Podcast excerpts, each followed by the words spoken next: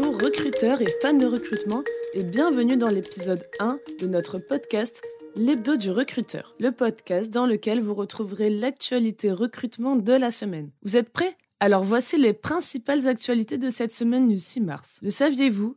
La 14e édition du Top DRH Sud aura lieu le 15 et 16 mars. Où ça? À l'hôtel Intercontinental à Marseille. Ici, les directeurs, responsables des ressources humaines et des prestataires se retrouveront. Ils participeront à des ateliers thématiques liés au recrutement. Vous y serez?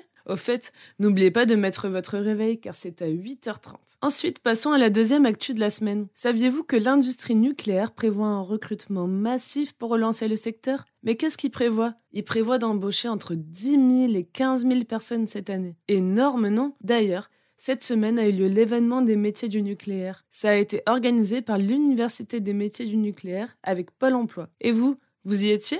Vous voulez une dernière actu? Elisabeth Borne, la première ministre, explique l'élaboration d'un plan qui contient 80 mesures pour lutter contre les discriminations. Mais qu'est-ce qu'il prévoit? En fait, le gouvernement souhaite renforcer le testing. Alors vous devez vous demander, mais c'est quoi le testing? Pour vous expliquer simplement, c'est l'envoi de deux CV identiques avec l'origine du candidat différente à la même offre d'emploi. Si les employeurs sont discriminants, ils seront punis financièrement. Mais où va tout cet argent après? Ces fonds sont ensuite reversés auprès de groupes contre la discrimination.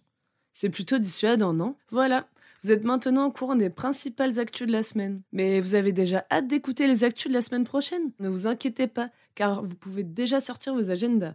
L'épisode 2 de l'hebdo du recruteur sortira vendredi prochain à la même heure. Trop cool, non? Alors je vous souhaite une bonne semaine et je vous dis à très bientôt les recruteurs. Ce podcast a été réalisé grâce à Tool for Staffing, logiciel de recrutement et de chasse automatisé boosté par l'intelligence artificielle.